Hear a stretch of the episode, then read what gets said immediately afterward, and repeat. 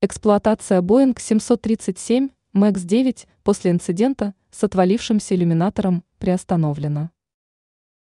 После инцидента с самолетом Boeing 737 MAX 9 в США эксплуатация авиалайнеров этой модели приостановлена для проведения проверок безопасности. Сообщается, что аналогичные меры предприняли авиакомпании США, Европы, Великобритании и Турции – после того, как во время полета в самолете отвалился иллюминатор.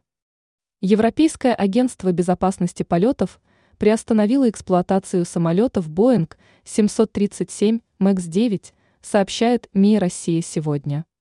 Решение принято после того, как самолет указанного производителя и модели был вынужден совершить аварийную посадку в Портленде, штат Орегон, США.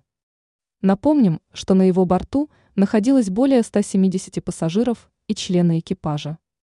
После взлета вывалился фрагмент фюзеляжа с иллюминатором, из-за чего пострадал сидевший на среднем сидении этого ряда пассажир.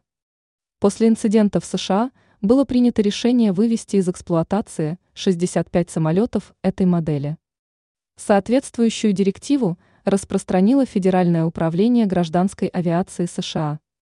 Теперь авиакомпании стран ЕС приостановили эксплуатацию самолетов данной конфигурации. В Великобритании также намерены требовать исполнения директивы ФАА. Приостановила эксплуатацию Boeing 737 MAX 9 и турецкая авиакомпания Turkish Airlines.